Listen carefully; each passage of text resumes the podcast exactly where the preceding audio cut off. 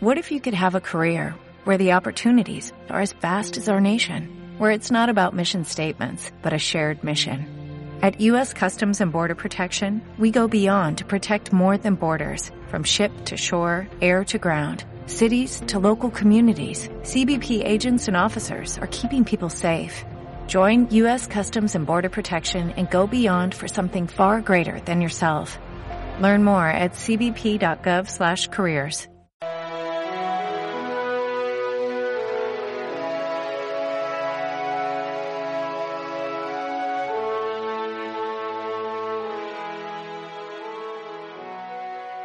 amigos, bienvenidos a Comando Chat, el podcast valencianista de nuestresport.com. Hoy es jueves 20 de enero, un enero que se nos acaba y estamos aquí con la resaca de las dos últimas victorias del Valencia, ¿no? Frente al Atlético Baleares y, bueno, para mí partidazo frente al Sevilla. De todo esto vamos a hablar con mis compañeros, así que ronda de, presentaciones. Bueno, voy a empezar con, mi compañero que tengo aquí en la oficina de Nuestro Sport, con Sergi, Sergi Martínez. Hola Sergi. Hola chicos, ¿qué tal? Y bueno, ahí al otro lado estamos aquí conectados a Zoom. Voy a empezar con un hombre que está solitario, rodeado de cultura, que es Miquel Barberá. Hola, Miquel. Hola, José Luis, ¿qué tal? Muy bien, muy bien. Y bueno, tenemos ahí a nuestros compañeros compartiendo pantallita, a Jorge Ruiz y a Carlos Vicent. O, bueno, primero uno. Pues hola, Jorge, ¿qué tal? Hola, José Luis, ¿qué tal? Y hola, Carlos, ¿cómo estás? No sé cómo se pronuncia buenos días en portugués, pero creo que, lo diría, ¿eh? Buenos días, buenas tardes, buenas noches.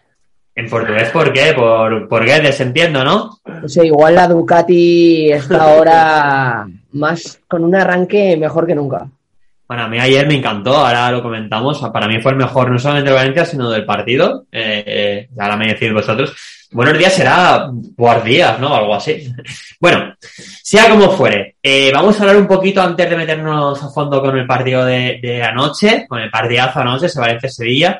Vamos a comentar un pelín eh, la Copa, porque, bueno, el Valencia se enfrentaba al Atlético Baleares en Mallorca. Y Carlos, cuéntanos, porque creo que tú lo viviste, bueno, desde dentro, viajaste a, viajaste a Mallorca, Palma eh, y estuviste el partido. ¿Qué, te pareció? ¿Cómo lo viviste? Cuéntanos. Pues yo lo que querría destacar es que para ser un desplazamiento a Palma eh, hubo mucha gente que fue a ver un Atlético Baleares, no un Mallorca, sino Atlético Baleares, que hay que resaltarlo, un equipo de primera red contra el Valencia. Mucha gente del Valencia eh, vi por la ciudad, tanto en la ciudad como en el campo. Eh, había mucha afición, había también mucho empuje de la afición local, pero sobre todo hay que destacar el truño de partido que fue. Fue eh, lo peor de la travesía, porque mi viaje la verdad es que fue una travesía, y, la verdad es que el partido fue malo de narices. Para resaltar como mucho el golito que marcó eh, Marcos André, eh, muy eficaz y muy eficiente el delantero y sobre todo gracias a él se determinó el pase del Valencia. Y lo más resaltable del partido más allá de eso sobre todo fue la parte de que Chaume se encaró al banquillo de Valencia. Fue espectacular esa parte. Más allá de ello el partido fue eh, malo de narices. No hay otra definición para describirlo mejor y, nada, lo mejor de, ese fin de semana para mí, pasar a cuartos y a esperar quién será el rival que, lo anunciarán el, viernes. Bueno, yo creo que estos partidos, ¿no? Al final lo decimos siempre, que no se va a hacer un buen juego, lo importante es pasar y si consigo. Una pregunta, Carlos, y el resto. Eh, la última pregunta del partido de Copa. ¿Os sorprendieron las declaraciones de Bordalás en rueda de prensa diciendo que hoy había sido un mal partido, que no estaba para nada contento? A, mí sí, yo tampoco me, me, pareció, a mí me pareció excesivamente autocrítico, decir, bueno, no sé, se ha conseguido el objetivo, pues bien, punto de puta madre, no sé. a mí no, Carlos. a mí no, porque el partido fue tal bazofia, pero no para el Valencia, sino para los dos equipos. No hubo tiros, no hubo juego en el centro del campo, no hubo calidad, eh, era un partido a trompicones. Era un partido de la bordaleta. 1-0 y sabes que el partido se ha acabado. Lo que pasa es que jugar ese tipo de partidos contra un primera ref en, casa de, ellos, pues al final sí que es verdad que pues el fútbol es resultadista, pero aún así el partido fue muy malo. Entonces no hay ningún análisis que sacar porque fue tan horrible a los ojos del espectador que, no hay nada que analizar allí. Bueno, pues eso es el partido de Copa y vamos a hablar del partido de, de ayer que yo voy con ganas y yo lo disfruté. A ver, pues sabemos, ¿no? Un empate a, a uno. Eh, primero, pues si quieres, Miquel, empezamos contigo. Estuviste, bueno, tú y Jorge, ¿no? Tú también estuviste en el partido. Sí. Bueno, y tú, Sergi, también. Estuviste los tres. Sí, Eh, y Carlos, y Carlos. Ah, Carlos, tú también, bueno, estuvisteis todos. Eh, mamones, todos, muy bien. todos. Muy bien. Pues, bueno, pues con Miquel por dar pa- pa- paso a otra voz, ¿no? A ver, Miquel, que no eres tan habitual en nuestro podcast, cuéntanos, ¿cómo viviste, cómo crees, cómo viviste tú y cómo crees que vivió Mestalla este partido y este empate? A ver, eh, yo personalmente creo que, que el punto se, se valora bien en Mestalla, en, en la afición valencianista, porque al final es un punto contra el segundo clasificado, cuando el, el Valencia no... Sí que es verdad que el Sevilla llega con muchas bajas, pero el Valencia tampoco está para tirar cohetes. Creo que el Valencia hizo un partido de, hizo un buen partido, eh, desde la portería hasta, hasta, hasta Guedes, que era el más adelantado, y Hugo Duro. Y creo que el punto se valora bien, porque es lo que te comento, es el segundo clasificado, es el Sevilla que viene con una muy buena dinámica en la liga, que es el único perseguidor del Real Madrid, pero bueno, al final, eh, nada más lejos de la reali- realidad, eh, estamos celebrando un punto contra el Sevilla, que yo al final creo que esto es algo de, pues eso, de equipo pequeño, porque, porque este punto contra el Sevilla es lo que te- antes te comentaba José Luis, hace 15 años este punto eh, te vas de con una se- sensación agridulce y ayer te das como si hubieras ganado. Entonces, no sé, yo este punto lo valoro bien, pero bueno, al final pues es una refleja la realidad del Valencia de, de- que hay ahora. Y Jorge, porque tú, Jorge, en tu previa hablabas de que, bueno, que era una buena oportunidad de, de vencer a un Sevilla mermado, que no estaba en su mejor momento, pero en tu crónica, pues bueno, lo has titulado como eh, a Mestalla le sabe poco el empate, ¿no? Como, bueno, bien, pero mm, que se podía haber rascado más. ¿Cómo, cómo lo viviste tú? A ver, eh, si lo vas analizando un poco, eh, sobre todo después del partido, porque caliente sí que te da la sensación de que sabe a poco ese, ese empate por la circunstancia en, el que, en la cual el Valencia eh, recibió a Sevilla, con bajas, eh, con COVID, con toda la polémica del derby, eh, con rumorología de fichajes, también futbolistas como Diego Carlos, que estaban en la rampa de salida. Entonces, era la oportunidad perfecta para meterle mano a este Sevilla. Por eso se te da, te da un poco la sensación de que te sabe a poco ese empate, porque el Valencia tuvo ocasiones para, para llevarse el partido, pero si luego lo analizas un poco más en frío, eh, sí que es un punto un poco engañoso incluso para, para el Valencia, porque a estas alturas no sabemos qué sistema de juego es el que, el que quiere proponer el entrenador. Cuando sale con cinco defensas, luego tiene que cambiarlo, porque si no el Sevilla te arrolla. Y de hecho, si marca Rafa Mir el 0-2, yo creo que se acaba el partido en ese momento. Y hay más cosas negativas que positivas. Yo creo que extraer de ayer que no hay fondo de armario, que no puede ser que tu mediocentro sea Hugo Guillamón y Diacabí, que lo fue durante instantes del partido, y, que todavía no acabamos de reconocer al Valencia. Sabemos que con 4-4-2 sí que es un equipo mucho más reconocible, pero en cuanto toca un poco el sistema, eh, le cuesta mucho. Tú con cinco jugadores eh, defendiendo y tres por dentro, no puedes eh, encajar el primer gol con esa facilidad como entra el Sevilla al área y como, y como marca. Sin hacer práctica, prácticamente nada, el Sevilla te dominó la primera parte. Bueno, punto engañoso. Te lo podrías haber llevado, pero te lo podrías haber también, lo podrías haber perdido perfectamente. Mm, Jorín, Jorge, es que qué duro, ¿eh? Yo, yo, no, yo no estoy de todo de acuerdo. Yo, ah, me gustó el Valencia. Pero bueno, va- vamos a escuchar, vamos a hablar a, a escuchar a, a, a Sergi y a Carlos, ¿vale? Sergi, a ti. No, yo creo que el empate es un resultado justo. Creo que también el Valencia tuvo ocasiones para ganar y el Sevilla también las tuvo. Y creo que el resultado es un empate justo. Como ha dicho Miquel, eh, si esto hace 15 años, pues igual el Valencia tenía que haber arrollado al, al Sevilla o por lo menos haberle ganado en Mestalla. Pero la realidad es tan triste y es la que es, que se celebra como una victoria en empate. Al fin y al cabo el Sevilla va segundo, está luchando ahí por la liga con el Real Madrid. Así que un empate yo creo que hay que considerarlo como, como bueno y más lo que ha dicho Jorge, sabiendo el medio del campo que tú presentas ayer, eh, las opciones que tiene Bordalas de poner que no tiene fondo de armario. Entonces, como dijo el entrenador en, en rueda de prensa, milagros a Lourdes. Eh, yo creo que no se le puede exigir más ni al entrenador ni a los jugadores, porque creo que los jugadores lo dieron todo, lo están dando todo en casi todos los partidos. Así que yo me fui contento de Mestalla, creo que el empate es bueno para Valencia y, y, y vuelvo a repetir, para mí es justo. Mm. ¿Y Carlos? A ver, eh, yo después de oír lo de mi querido de Sergi, yo creo que hay que olvidar un poco el pasado. Pasado pisa. Ahora mismo la realidad del Valencia es que tiene una plantilla que puede aspirar a Europa League, pero nada más. Está exprimiendo Bordalás el 100% de los jugadores y cuando cree que Mosquera puede jugar titular es porque lo cree. Ayer Rafa Mir se comió con patatas a Mosquera. Ayer fue sobrepasado el, el joven de Central del Valencia, el canterano, y está la realidad.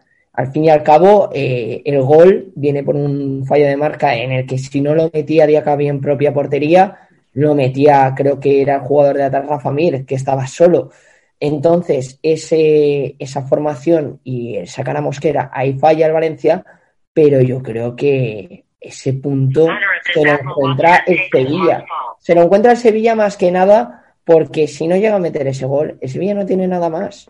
Sevilla, teniendo muchas bajas, tenía arriba al Papu Gómez, a Rafa Mir y a, ahora no creo, ah, se me ha olvidado su- el, el otro nombre, pero que tiene un... Campos o Campos. un- o Campos tiene un trío arriba que tienes que defenderlo mínimo con seis tíos como defendía ayer el Valencia, que al final salió cuando el, el Valencia iba perdiendo con Diacabí en el centro del campo, con Fulquier en el extremo, con Gaia de central y al final eso parecía el fútbol total de Cruyff, no sabía nadie por dónde iba. ¿Por qué? Pero, Porque la formación Mike. del Valencia, la formación del Valencia en ese momento era un caos. Estaba previsto para que sea una encerrona y al final te comen la espalda como se la comieron a Mosquera y todo falla. La segunda parte fue de la bordaleta pura y dura, no hay tiros, no hay juego, se quedan 0-0 la segunda parte y un punto para cada uno. Pero al final el planteamiento inicial es un error. Pese a ello, decir que el Sevilla es un rival directo como antaño y tal, el Sevilla ahora mismo es segundo. Sevilla es un equipo que gana como un equipo ganador. Que gana Pues nadie- tirando nadie- dos veces, que gana el Sevilla tirando dos veces la gran mayoría de partidos. Y si no tenemos, tiramos de meroteca Nah. y tenemos el partido contra el Bilbao. Que contra el Bilbao tira dos veces y marca dos goles. Y el Bilbao tira todas las que quieras y las, las tira fuera. ¿Pero por qué? Porque tiene ese gen de ganador, tiene ese gen de equipo que hace poco y gana mucho. El Valencia no tiene eso, tiene que esforzarse, tiene que tirar más, tiene que eh, intentar potenciar todos sus ataques y ser eficiente. Al fin y al cabo, son dos contrastes totalmente diferentes y jugamos en dos ligas diferentes. Ellos aspiran a luchar por el título o por el segunda plaza y nosotros a luchar por Europa League. No hay más. A ver, que escúchame, que nadie, te- que nadie ha dicho que el Sevilla sea un rival directo ahora del Valencia. O sea, hace es 15, verdad. años, hace 15 años es que el Sevilla no le pisaba ni, ni la suela de los zapatos Ya, pero Valencia. Y es que no y ahora estamos, es el Valencia quien no lo hace, pero es nadie que ha no dicho lo estamos contrario. hace, no estamos hace 15 años. Y por cierto, lo que es, y lo sabemos Te- todos, y lo sabemos todos. decir- Carlos, hay que aplaudir eh, el esfuerzo de ayer, hay que intentar focalizar los esfuerzos en que esto no te pase contra rivales de menor entidad, que son realmente tus rivales que les tienes que sacar los tres puntos para intentar luchar con, eh, a por, y, e ir a por la Europa League, y no hay más. Que no hay más. ¿Qué, gana- qué ganas te tienen, eh, Carlos? Cada vez que hablas, ahí enseguida salen estos como, como lobos, ¿eh? No, yo, yo te tengo que decir, Eh, Carlos, que... que ver la que- realidad con los ojos. Carlos, na- nadie la nega la realidad. Que claro, yo te quiero decir también que ahora te ha dado por el Athletic Club de Bilbao. O sea, la semana pasada en el podcast también decías que era un ejemplo. Yo solo decirte que mire la clasificación de la liga y veas dónde está el Valencia y veas dónde está el Athletic Club de Bilbao. Que me refiero que, Bilbao con Marcelino tiene unos números ridículos. Tasca. bueno, Las cosas muy como bien. Por tiene eso unos te- números no, me, ridículos. no me Y pongas de ejemplo nada, tiene unos números ridículos. Mike, Mike, yo te quiero hacer una pregunta. ¿Para ti Mosquera ayer estuvo mal? ¿Quién? ¿Perdona? ¿Mosquera ayer estuvo mal? Mosquera, Mosquera en la primera parte eh, no es que estuvo mal, es que no estuvo. Es que Rafa Mir se llevó todas. Pero, pero Todas. ¿cómo Es se- un chico con mucha pero ¿cómo- proyección. cómo se es lo un llevó? chico que tiene mucho futuro. Pero Mosquera, ayer el partido se le vino muy grande. Y eso Bordalás Pero- lo sabe y por eso lo cambia el descanso. Y en el descanso se aplica Vale. la bordaleta de toda la vida que ve- vemos desde las primeras jornadas y no se juega fútbol. Y no se juega fútbol. Pero es ¿Tú que si no, ¿Tú viste el gol es del que si no, la, la espalda de Mosquera, eso era, madre mía, no voy a decir lo que era porque ahí entraba hasta todos los turistas en fallas. Vamos a dejar a, a Miquel. A ver, Miquel, pues cuéntanos Vale, tu vale. debate. Ay, ¿tú, ves, tú viste el gol del Sevilla, ¿no? El gol, el gol del Sevilla es, es un fallo, es un fallo principalmente de, de si de tienes que- sale. este gol no te me lo meten. Calderete sale, sale a la marca y no tiene que salir, tiene que esperarlo. No, no tiene que hacer nada. O sea, Mosquera- y para mí Mosquera ayer, los 45 minutos que, que disputó, estuvo muy correcto. Solo tuvo una ocasión, que es la de Rafa Mir, que es la que se le va, pero lo, lo demás lo secó a Rafa Mir. ¿Qué hizo Rafa Mir? ¿Cómo que no Rafa Mir. Pero si Rafa Mir estuvo a punto de meternos dos goles más. Estuvo a punto de meternos dos goles más. Hombre, un tiro que se le va fuera, un cabezazo que Claro. la tira al centro, pese a que sea un misil, y la despeja ja, Chaume. Al final, Esa es de, Ra- ayer- esa- esa es de, Ra- Rafa Mir ayer. Rafa Mir ayer le hace dos hijos a Mosquera. Cosas como son. Y es normal, es un chaval de el remate, 17 el años, ¿qué remate es de? Rakitic. Oye, eh, ya que estáis hablando de Mosquera, aprovecho. Bueno, yo tengo que decir que a mí Rafa Mir sí que, no sé, no es el, no es el- jugador que al final de la primera parte, ¿no? Tuvo esta ocasión que dio en el palo, creo que, que lo hizo muy bien. Pero, eh, Miquel, eh, estamos hablando de Mosquera, tú le preguntaste a Bordalás por Mosquera, dinos tú, ¿qué te pareció a ti? No tanto en el partido de ayer, que también, sino su debut en Copa, es un poco el hombre de moda de esta semana, pues cómo ves al jugador, qué te pareció, qué te contestó Bordalás, y también, pues bueno, Jorge y Sergi, si queréis decirme qué, qué os parece, bueno, Jorge y tú Carlos también, por supuesto, digo, por, por ab- ab- abrir un poco el abanico, pues la opinión sobre, sobre Mosquera. Yo, es que, yo creo que Mosquera ayer estuvo muy bien. Creo que la, única que tuvo eh, Rafa Mir, que es la que habláis, que es la que se va por banda, que para mí es. Y otro error, para mí, Mosquera tuvo dos errores. En esa ocasión y en otra que hace un despeje que se la da a un rival. Pero para mí Mosquera ayer estuvo muy bien y de hecho por eso le pregunté. Y me dijo que es un chico que está trabajando bien. De hecho, Bordalás eh, en rueda de prensa dijo que a mi pregunta que el, partido, los 45 minutos habían sido buenos, pero yo creo que cambiamos que en el descanso porque sabe que en transiciones lo están matando y quiere reforzar las bandas con doble lateral y quiere volver a la defensa de cuatro y por eso cambia Mosquera, no porque Mosquera estuvo, estuvo mal. Yo creo que Mosquera estuvo bien y creo que Bordalás lo cambia por eso, pero bueno, cada uno pues piensa lo que piensa. Yo, yo en cuanto a Mosquera, te voy a decir que la verdad que a mí me sorprendió mucho, creo como a todos en, el partido de Copa. Creo que es un central que puede tener un gran futuro porque es el típico central alto con bastante fuerza física y es el, tipo, el típico central que se lleva ahora y sé que está triunfando. Así que a mí es un, un chaval que no hay que meterle presión, obviamente, porque tiene que tener jugadores por delante, pero creo que el Valencia hace bien renovándolo y, y guardándolo para un futuro próximo, ¿no? Y yo creo que, como ha dicho Carlos, eh, a ver, es que yo creo que la alineación que saque de Bordalás la tiene que sacar todo el mundo. Yo, yo también pensaba y deseaba que Bordalás sacase un tres centrales, ¿no? Porque había funcionado la Copa, porque creo que era lo lógico viendo las bajas que tenía y luego lo que ha hecho Miquel, que gracias a él que le preguntó a Bordalás, supimos por qué lo cambió, es por un cambio táctico simplemente, porque sí que es verdad que, como ha dicho Jorge al principio, pues se hace un, un, un cambio de esquema, porque si no, te, el Sevilla sí que te acribilla. Pero yo tampoco estoy de acuerdo con Carlos en decir que la segunda parte, ni un tiro a puerta, eh, estilo Bordalás, no, no, o sea, a mí me parece que Valencia al inicio de la, primera, de la segunda parte, perdón, embotella al Sevilla y que prácticamente Sevilla no tiene ningún, ninguna ocasión. Entonces yo creo que ahí vimos, yo creo que Valencia, en el cómputo general del partido, creo que hace una muy buena presión, eh, una presión adelantada con la defensa del medio campo, que es lo que yo siempre he dicho que es lo que quería ver de Bordalás, porque así se veía en el Getafe.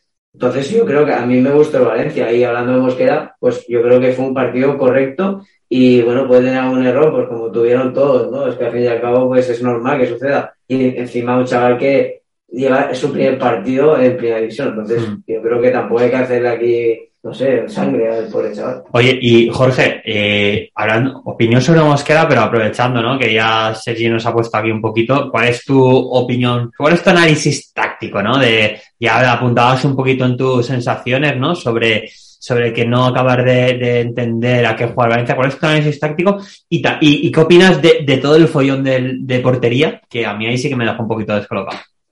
Bueno, sobre Mosquera decir que de esta camada de centrales que está viniendo de, de Paterna, de Rubo, de Tárrega, del Facu González y de Cristian Mosquera, el favorito para Bordalás es Cristian Mosquera. Y yo creo que lo demuestra ayer poniéndolo de titular en un partido de liga contra el Sevilla, que no es cualquier cosa, porque Rubo al final sí que ha salido minutos en Copa o minutos eh, en liga, minutos finales, pero a Cristian le dio la titularidad en un partido como el de ayer que era muy importante para, para el Valencia.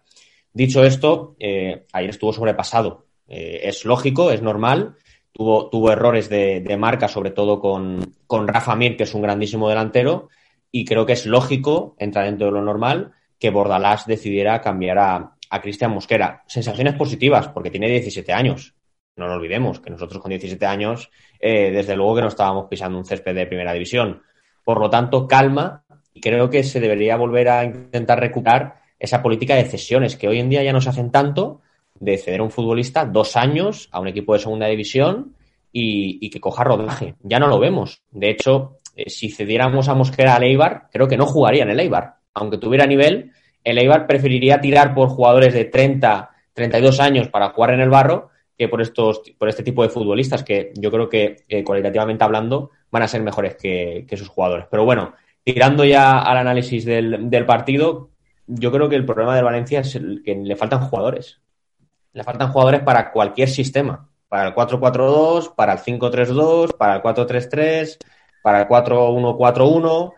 Le faltan futbolistas y encima ayer no tenía Carlos Soler, que es un jugador polivalente, no tenía a que también es un futbolista polivalente, eh, le faltaba también arriba Maxi, que luego hablamos de él, le faltaba Vallejo, le faltaban muchos futbolistas. Ya de por sí la plantilla es corta de, de calidad y luego tienes cuatro o cinco bajas, eh, incluso Paulista también, por supuesto, que podría haber jugado en la línea de tres.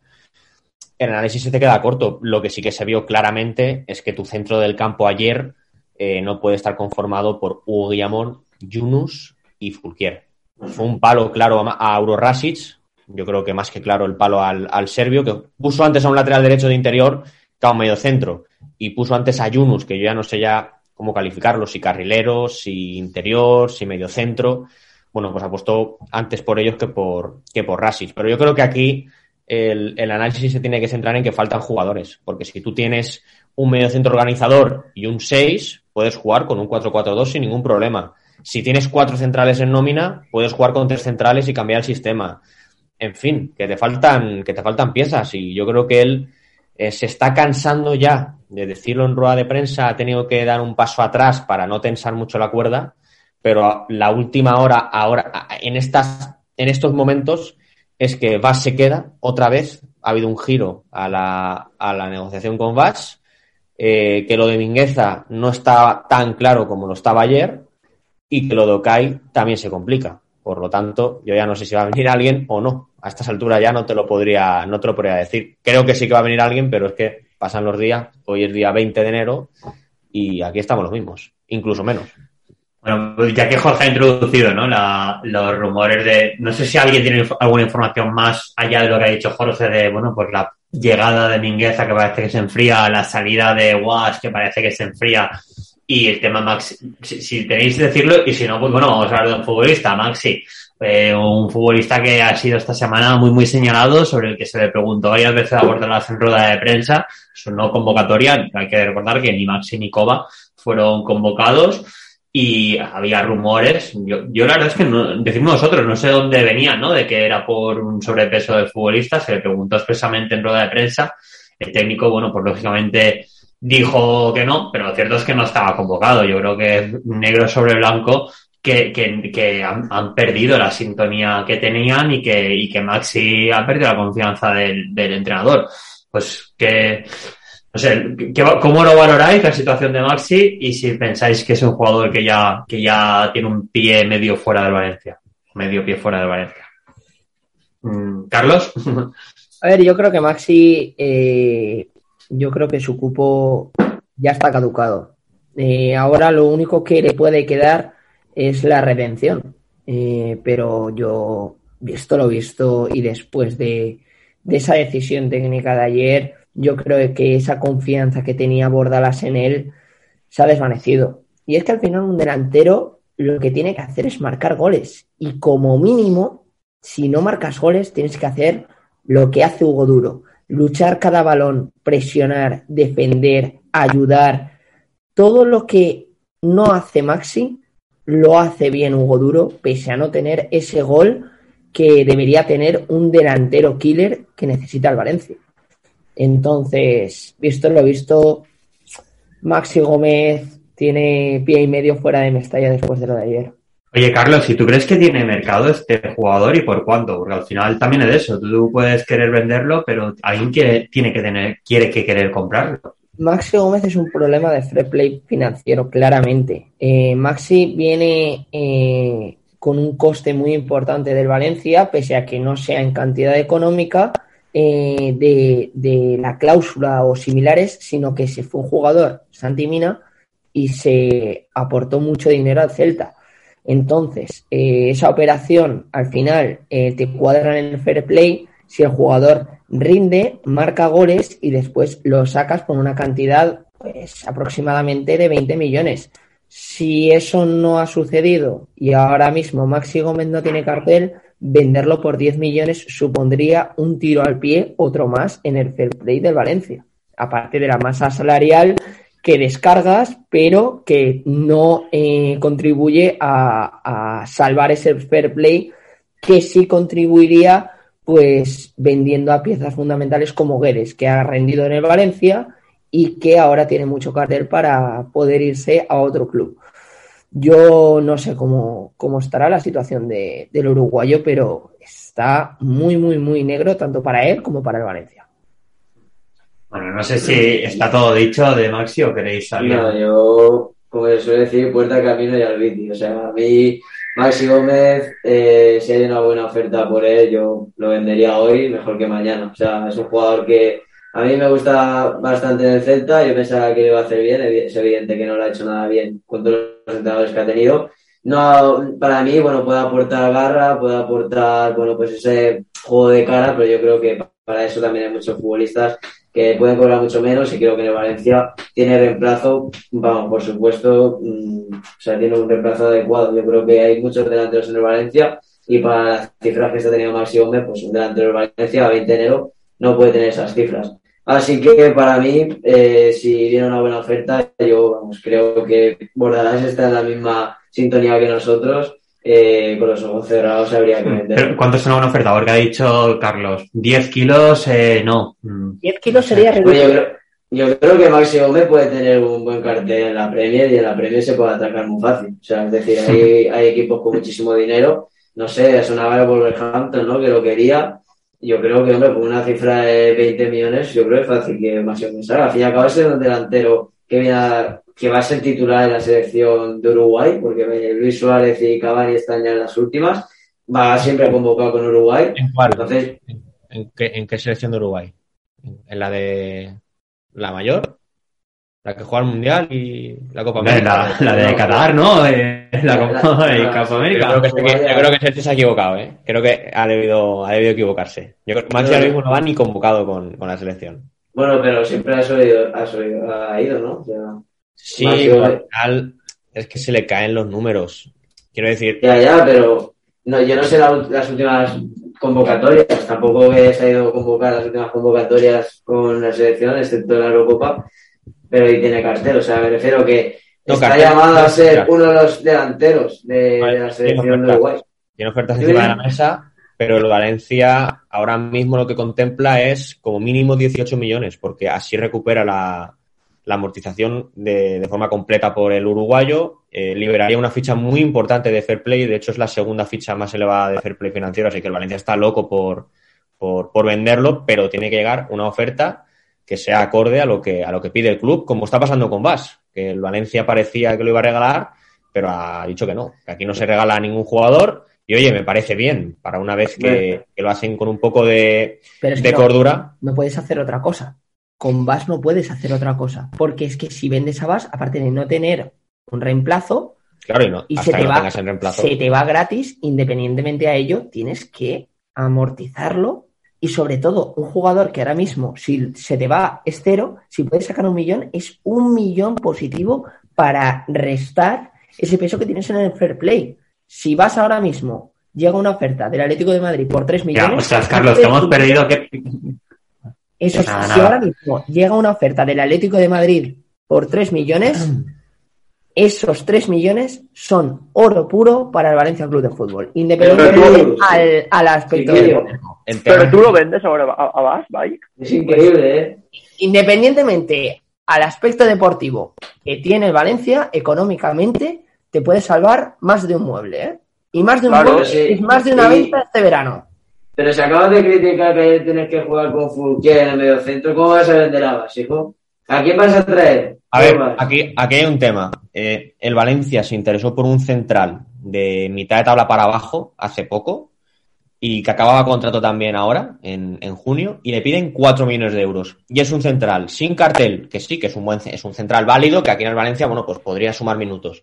Pero le pidieron 4 millones de euros, porque tal y como está el mercado, si tú vendes a Vas por 3 millones, no vas a encontrar un sustituto que te haga lo que te hace Vas por 3 millones. En otras circunstancias te diría, pues oye, 3 millones, le faltan 5 meses de contrato, lo vendes. Pero ahora con todo el COVID, es que no hay ningún club que regale jugadores. Ninguno. Normal. No des cuenta, el mercado es que no se mueve nada. No se mueve, no hay fichajes, no hay ventas.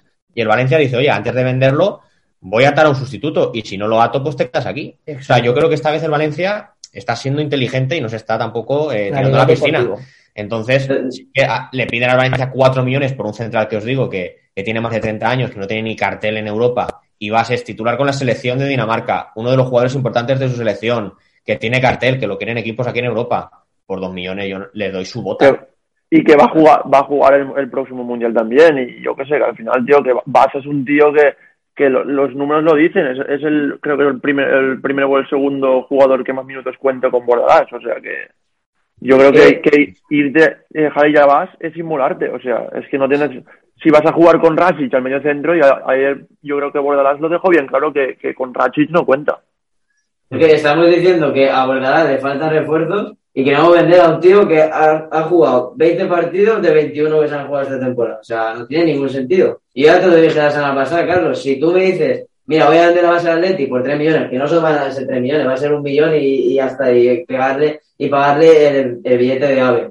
Pero si tú me dices, voy a vender a, a Bas, pero voy a tener a dos futbolistas, a un futbolista que pueda hacer, que pueda jugar en el extremo y en el mediocentro. Pues bueno, vale, pero si es que no hay nadie, si es que de los casos no va a venir ninguno. Ninguno va a venir, porque estamos a 20 de enero y no ha venido. O sea, es que es lo que ha dicho Miquel, si vendes Tienes a toda la razón. y no, no traes a nadie es inmolarte. O sea, Tienes toda la no, razón. no es de ser un club de fútbol, es ser esto, Sí. iba a decir una barbaridad, pero Tienes toda la razón, pero yo por un millón tampoco lo vendería. Lo que pasa es que si vemos Sí. eh, el reparto de dinero que da la liga y sobre todo el límite que tienes para gastar en salarios y para eh, traspasos, el Valencia es el que peor tiene. Entonces hay que asumirse también a ese apartado económico que, que tiene el club, Ojo, que es pero- pero vamos a ver, de ver. entenderlo, ¿eh? Sí, Que- sí, Bordalás tiene que entenderlo. Eh, y, en estas tesituras es lo que estamos. Eh, es un un 50-50, aspecto deportivo, aspecto económico. Y al final sí que es verdad que a Bas lo tienes que retener a nivel deportivo, pero es que si pero ¿qué problema tiene Pero- con el pero- financiero? Si tiene a todos los jugadores inscritos. O sea, otra cosa es que venga. Pero la cosa es que el año que viene- Torres, el año que viene, el año que viene tienes que hacer una plantilla competitiva para volver a luchar por Europa. Y el sí. Valencia tiene peor eh, límite salarial para el año que viene que el Levante. No, Bike, Bike, pero ¿y si entras en Europa este año qué pasa? ¿Los Claro, millones no cuentan? A ver, el fair play financiero que se anunció hace unos meses era bastante engañoso. No era tal cual el que, sí que era en ese momento el que, el que estaba establecido, pero no se tenía en cuenta la entrada eh, de los aforos, por ejemplo. Ahora con la en Mestalla está abierto, Mestalla se llena más que el Ciutat. Solo por eso ya vas a tener más ingresos. Sí, pero te he Eh, puesto con un ejemplo. No, pero que Valencia, eh, si, si entrara en Europa, pasaría de 30 millones a unos 85, que es lo normal después de haber estado dos años en el duodécimo y no haber estado en Champions ni jugar absolutamente nada. Pero a partir de ahí, Valencia ahora mismo tiene un espacio salarial de fair play de unos 10 millones de euros. O sea, sí que tiene maniobra para, para fichar. Lo que pasa es que el Valencia también piensa en que en junio va a tener que pagar siete y medio por Alderete, va a querer pagar 4 millones por Hugo Duro Y va a eh, querer y va a querer renovar. a Soler y a Gallá. Entonces, eso Bordalás también lo tiene que entender. Y si el Valencia le pone encima de la mesa un jugador que igual a él no le acaba de encajar o que es su opción B, pero es que ahora mismo no te da para Arambarri, ni mucho menos, ni para Yené, y te diría que tampoco te da para la opción B. Es que eso también el entrenador tiene que ser consciente de las limitaciones, por mucho de que la liga esté dejando a otros equipos eh, de forma bastante dudosa eh, inscribir futbolistas, pero lo que no podemos hacer es eh, intentar imitar esas prácticas porque luego nos pedirán explicaciones y luego será el Valencia, como siempre, que acabe pagando los platos rotos. Pero yo creo que ya el entrenador de lo que se queja, yo ya no creo que Bordalás cuando la cláusula es imposible que Valencia pague eso. Pero, hombre, también que el Valencia 20 de enero no haya fichado a nadie, cuando el entrenador lleva diciendo desde diciembre que tiene que fichar, yo creo que ahí va Bordalás, la queja de Bordalás va por ahí. O sea, te está- estás diciendo que tiene un margen de 10 millones, es decir, que Corona se toca las narices en este de agosto a enero, porque no, no están saliendo nombres Miguelza. Mañana sonará, no sé, Radoja, el otro día suena Huacaso, van sin ningún sentido, van dando vueltas, o sea, van dando Lo tumbos por todos lados. lo que le ha molestado a Bordalás en este caso es que le hayan dicho una cosa. Yo no sé lo que le habrán dicho, no sé lo que le habrán dicho porque no estoy en la reunión, pero tal vez a él cuando viene le dicen te vamos a firmar las primeras opciones o te vamos a dar a ti mucho peso para decidir, y ahora él se está dando cuenta de que las primeras opciones no van a venir y que estamos a 20 de enero y debería, como mínimo, yo creo que un fichaje podría haber llegado ya. Entonces, a ver, es lógico que esté mosca porque todo, yo creo que todos los entrenadores eh, en estas alturas estarían moscas. Pero la tesitura económica para todos los clubes, y el, ma- el mejor ejemplo es el Atlético de Madrid, que no se puede ni gastar un millón y medio por Vas y lleva 10 años seguidos en Europa y no es capaz de soltar 5 millones por Vas. Si de verdad lo quieres, paga 5 millones por ese jugador.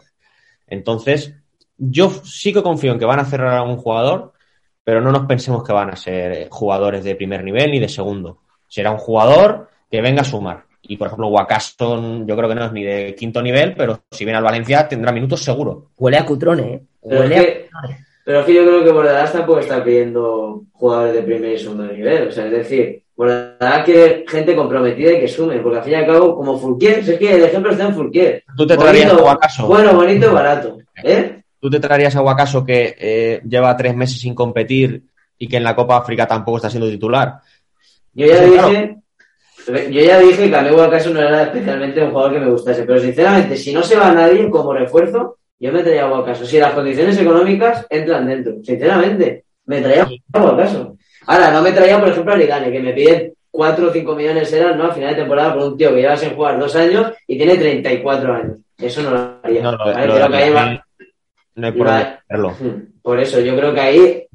Pero si yo me viera un caso cedido hasta final de temporada o, o no sé qué, qué condiciones vendría, Sí. si es para sumar, para reforzar, sí. Ah, si es para sustituir a Vas, obviamente no. Y, Porque no tiene todo, ni- si, si viene alguien que, que sea con el beneplácito del entrenador, porque lo que no queremos es que se repita lo del año pasado, que le traen tres jugadores y no los pone. O sea, yo para firmar y que no jueguen, pues para eso no firmo a nadie. Eso es así. Yo creo que la crítica es clara, y si queréis que pasamos a otro tema, es que, por ejemplo, es que el, el último equipo donde entrenó Bordas, eh, Getafe, Getafe sabía desde el principio de enero dónde tenía que reforzarse. Y han ido con las primeras opciones, luego la segunda, y tiene cuatro jugadores de grandísimo nivel para un Getafe, y no me pueden decir que el Getafe es un equipo que está luchando por el descenso y es un equipo que, vale, que está más saneado que Valencia de aquí a Lima, está claro, pero hombre, que no puede Valencia fichar a ningún jugador en 20 días en el mercado de enero, eso es porque el club no ha hecho bien su trabajo. Sinceramente, lo, lo opino así. Porque no ha buscado bien sus opciones. Y no pongo en duda ni la profesional ni el trabajo de Corona. Pero desde luego está siendo ruinoso Mm. a día de hoy. Yo Bueno. opino, ¿eh? Yo lo opino. luego. Bueno, pues vamos a hablar de- del estadio, pero antes es que me sabe mal, porque Carlos, después de lo que te han dado, va un espacio para que reivindiques a tu Ducati, tío, que para mí ayer se salió. O sea, Guedes, inconmensurable. A mí me encantó. Hombre, Guedes eh, es la estrella del equipo. Además, si no está Soler, si Gallá no aparece porque está marcado, pues al final el mejor tiene que, que salir a escena. Y cuando Guedes es decisivo, Guedes es el mejor, con diferencia. No hay más, ninguna duda. Sí que es verdad que esa regularidad que le pedíamos hace un año para que intentara tirar del carro, pues la está plasmando ahora. Y ahora mismo no sé si lleva ocho goles en liga eh, y es la sensación del equipo. Es que no hay más. Si Guedes tira y nosotros se cogen, este Valencia puede aspirar a Europa League. Ahí, tienes, ahí tienes la solución al fair play financiero. No, no, la solución al fair play financiero, pues yo te digo que igual no debería ser vender a Guedes. Ah, no, espérate. Guedes te va, te, va, te va a hacer Guedes el estadio nuevo. Te va a A estas hacer... alturas, porque va A a lo vas a vender y por pasta, porque si sigue con esos números, verás. El Valencia es listo. Este año Guedes, si marca 12 goles y da 8 asistencias, es un jugador que vale 50 millones de euros, como mínimo, ¿eh? Y porque ya nos hemos acostumbrado a Guedes a un poco también infravalorarlo aquí muchas veces, que es lógico porque él también ha dado eh, muchas idas y venidas, ha sido una constante montaña rusa de, de rendimiento, pero yo creo que Guedes este año es uno de los jugadores de la liga, sin, sin lugar a dudas, y ahora mismo es, es medio Valencia, medio es Gaya y Soler y el otro medio arriba es Guedes. Guedes lleva el doble de goles que Fekir en liga. El doble. Y Fekir aquí estamos diciendo que, No, y que es Fekir es un pepino, y Fekir es un pepino Sí, sí, jugador. Guedes el doble de goles. Gonzalo. Tampoco ha jugado el mucho Fekir este año, ¿no? Pero que va, que va, bueno, que sí, que que queda va superado. Valencia Club de Fútbol que no está ni en puestos europeos. El doble de goles. Fekir en el Valencia le das el brazalete. Ahora mismo a este Valencia Fekir es tu Rodrigo. eh, Es tu Rodrigo. tu Rodrigo. Pero ahora mismo Fekir en el Betis está tirando del equipo. Guedes igual. Pero Fekir tiene acompañando eh, a él a Borja Iglesias, que está a un nivel superlativo, Juanmi, que está a punto de ganar el balón de oro, y un, un equipo que, que a, a Champions League. Y ahora mismo Guedes está acompañado de Rafik. Está acompañado del del Costa, que no son jugadores malos, pero más limitados no los puedes tener. Entonces, yo creo que sí que es verdad que Guedes lo infravaloramos, pero lo que está haciendo en este Valencia es muy digno. Muy digno. Ahí golazo ayer, ¿eh? Oye, hablemos de futuro. Eh, Miquel, a ver, próximo compromiso del Valencia frente al Atlético de Madrid. Eh, yo espero aquí ver alguna pullita cruzada entre Jorge y Sergi, ¿eh? Eh, pero antes, Miquel, como, como, oye, partido jodido, sobre todo porque, a ver, yo no sé, cuando decías que no había fútbol, yo no opino mucho, pero a mí la segunda parte de Valencia me encantó, la presión arriba, asfixiante al, Sevilla, recuperando un montón de, balones, pero entiendo que deben haber quedado muertos, fundidos, y entre que somos pocos y estamos cansados, irte a, casa del Atleti, wow, una movida. A ver, eh, yo creo que a priori el Valencia, en parte, pues, no sé si decirte que va a perder seguro, pero bueno, al final a priori pues es el Atlético de Madrid. eh, su plantilla es mucho mejor que la tuya, pero bueno, eh, ayer lo estaba comentando yo con, yo con Jorge Mestalla, que, que ayer el banquillo del Atlético, el primer equipo era Lemar, o sea que el Atlético tampoco está para tirar cohetes. Ayer el Atlético tenía eh, 14 jugadores del primer equipo para competir contra el- la Real Sociedad.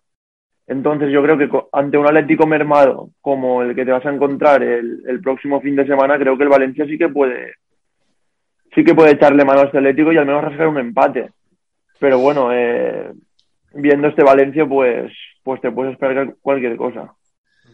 Y tú, Carlos, que además creo que tienes que abandonarnos en breve. Hombre, yo creo que el Valencia, visto lo visto eh, y con eh, las bajas que puede tener, es decir, Cilesen, Maxi no creo que, que pueda disputar tampoco el partido por ese, ese encontronazo con el entrenador que ayer se dejó claro y la plantilla limitada que tiene el Valencia, enfrentarse al Atlético de Madrid que viene hundido en el Wanda puede significar dos cosas, o que pagas los platos rotos o que ganas. No hay más, no hay punto medio. Ahora sí, a ver, eh, vuestro pique particular, eh, Jorge y Sergi.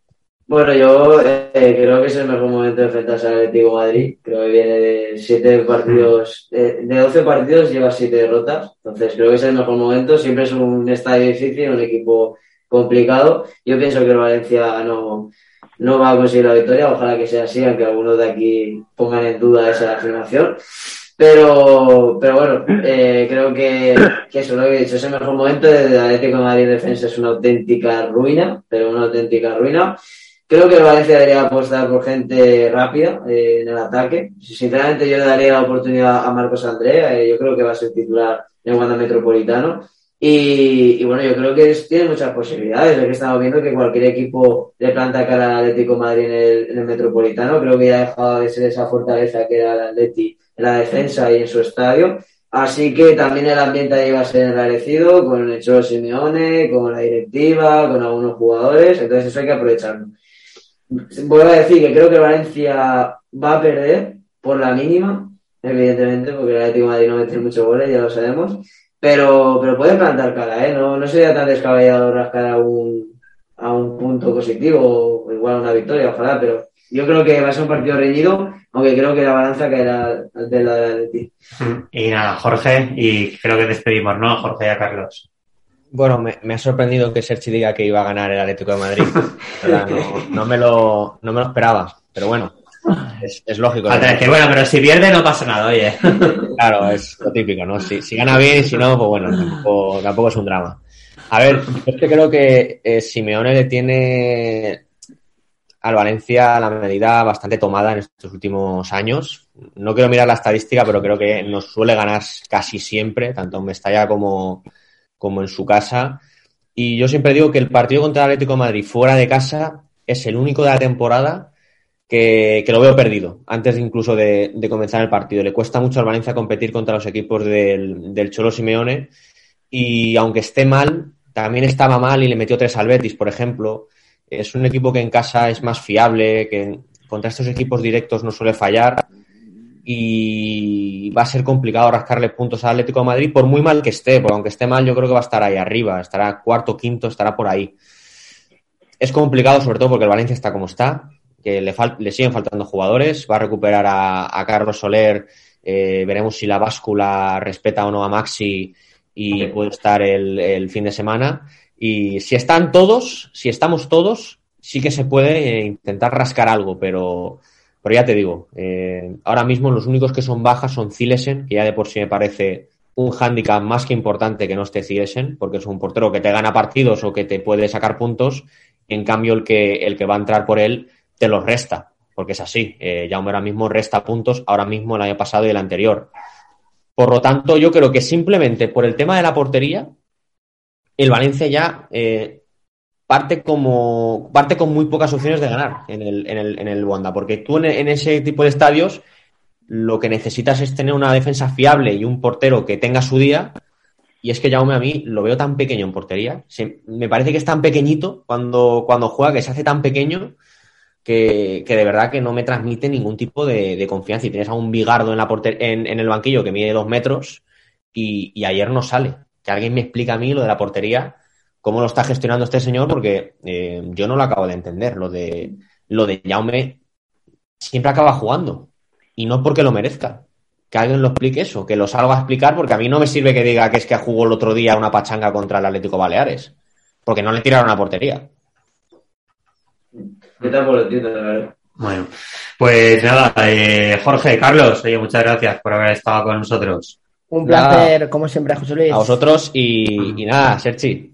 Espero que, que no sufras mucho este fin de semana. ¿Eh? No, tranquilo, ya, ya, he sufrido, ya he sufrido bastante ahí.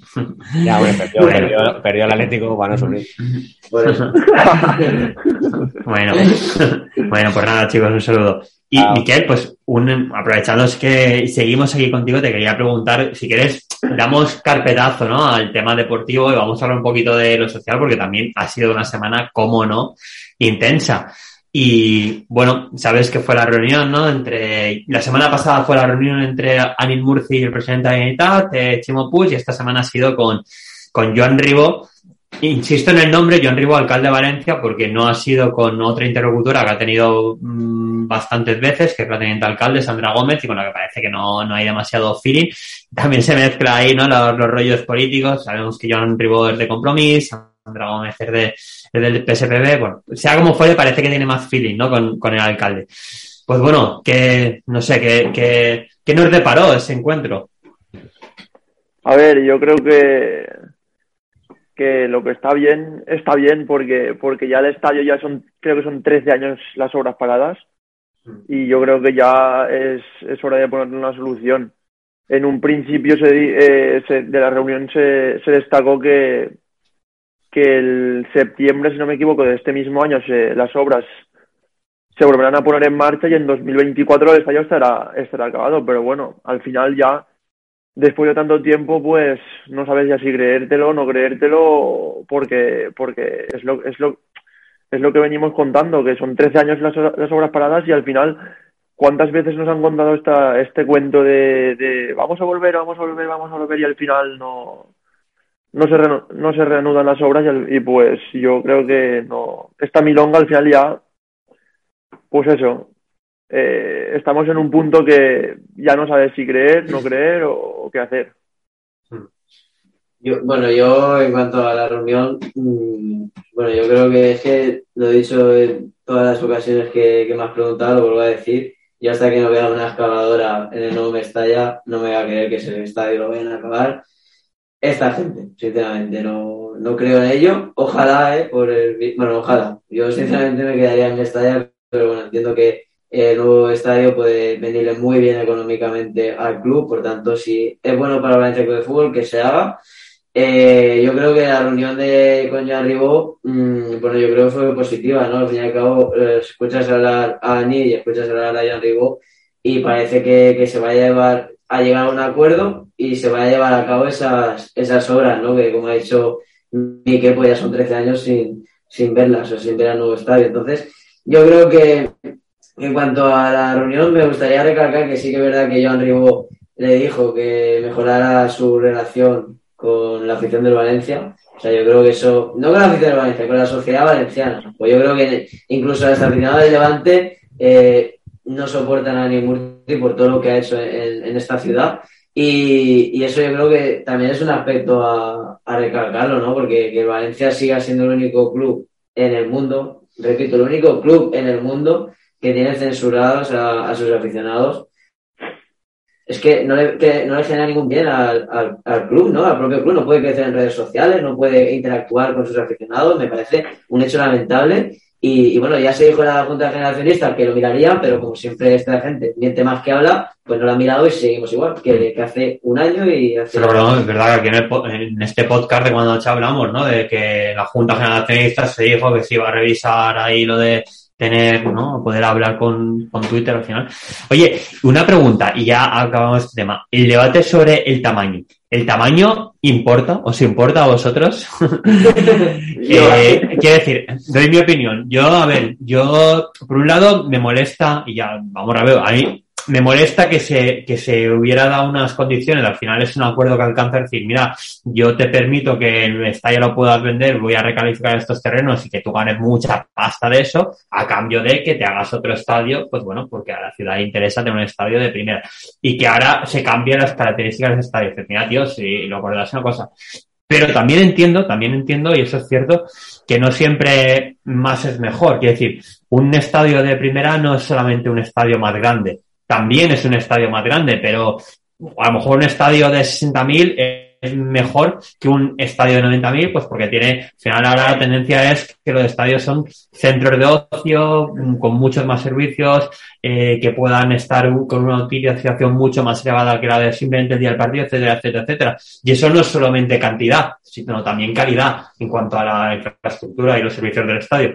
Bueno, esa es mi opinión. ¿A vosotros el tamaño os importa? A ver, yo mira, yo creo que hay que poner el ejemplo del Atlético Madrid.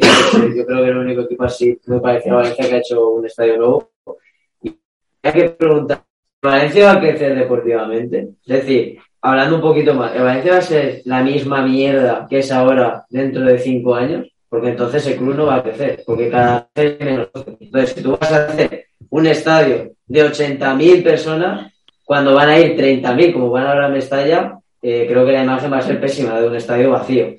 El Atlético Madrid hizo un estadio porque el club iba creciendo. El club estaba llegando a finales de Champions, el club había ganado una liga, el club estaba luchando por todos los títulos que jugaba, Supercopas, Copa del Rey. Entonces pasó de 40.000 socios a 150.000 con el nuevo estadio. Entonces, eso hay que venir a preguntarle. Y yo ahí sí que el tamaño importa, porque obviamente, creo que te voy a decir, si Valencia va a ser pésimo como es ahora dentro de unos años, eh, no tiene mucho, sentido hacer 80.000, que creo que la idea de mérito ya no es ver a un Valencia grande, entonces, si Valencia va a crecer, va, no te digo ya luchar por título, va a estar en Champions, va a intentar llegar a fases finales de la Copa de Rey, jugar a una Supercopa. Si vas a hacer eso, haz un estadio enorme.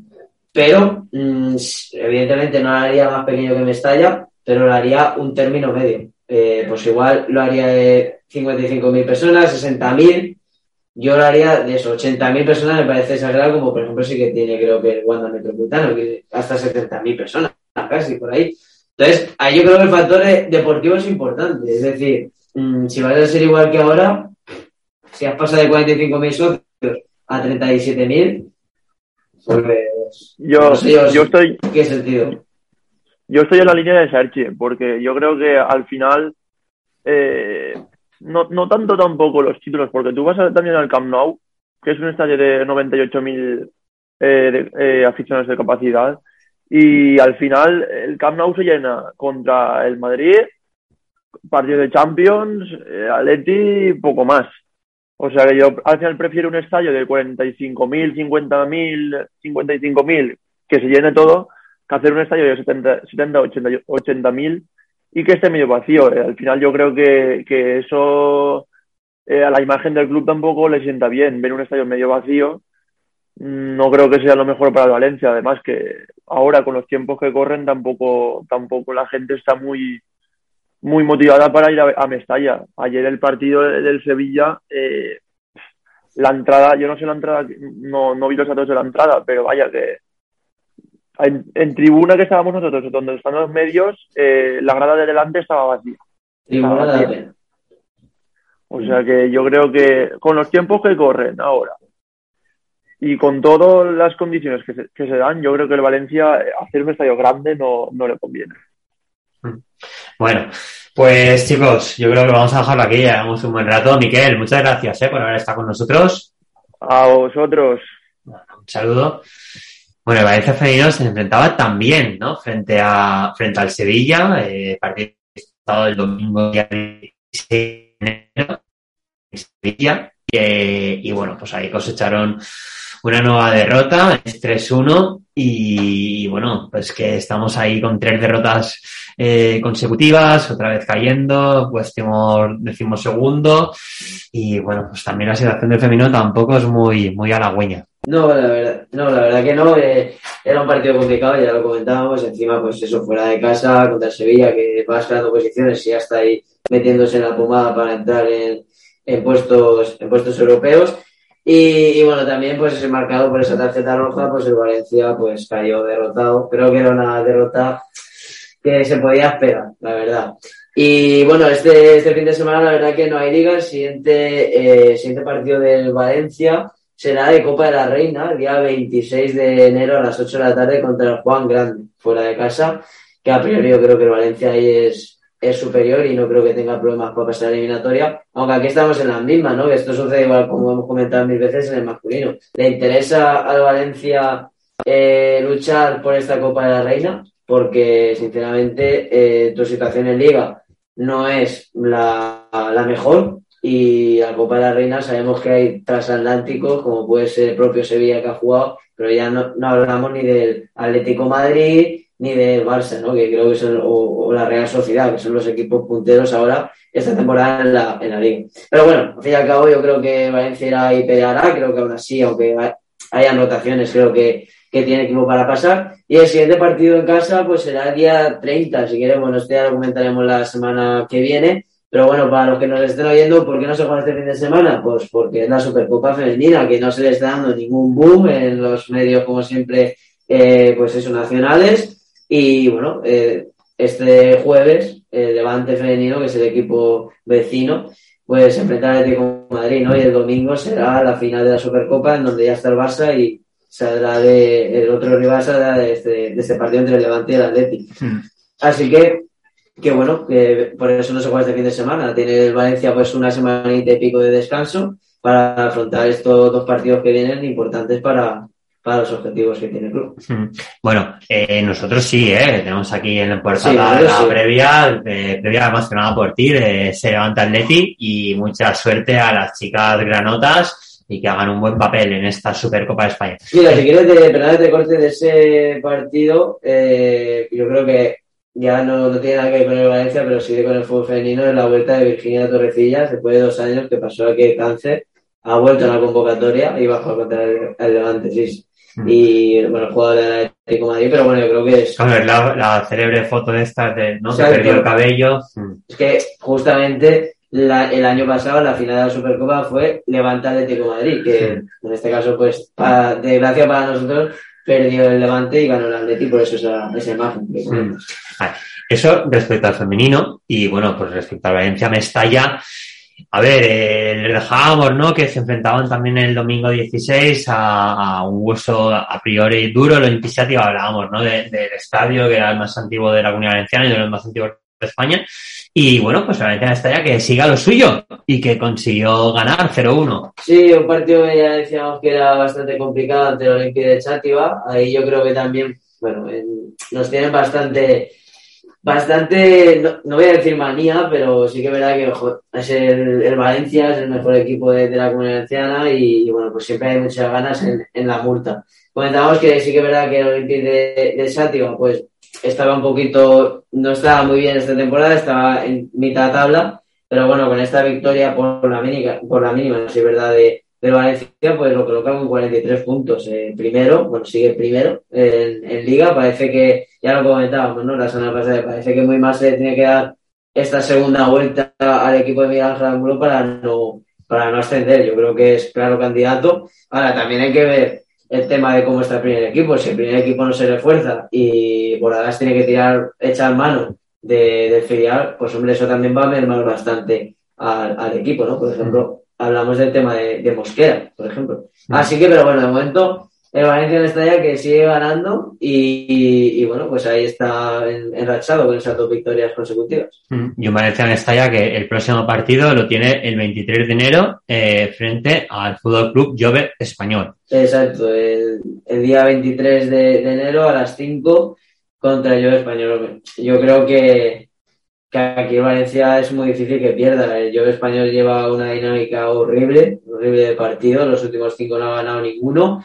Va a 14 con 22 puntos, a un punto por encima del descenso. Entonces, eh, yo, yo creo que, a priori eh, nos habría mal por el Yo Español, pues nosotros también publicamos cosas de, de ellos y también son de la, de la Terreta. Pero yo San Vicente, de Raspech. Sí, yo creo que el, el Valencia Mestalla aquí es claro favorito y me extrañaría que no contásemos la semana que viene una victoria. Mm. Bueno, pues Sergi, ahora sí, hasta aquí este Comando Che. Pues sí, ha sido un placer como siempre, bastante largo, pero bastante intenso. Así que un placer como siempre y la semana que viene más. Un saludo.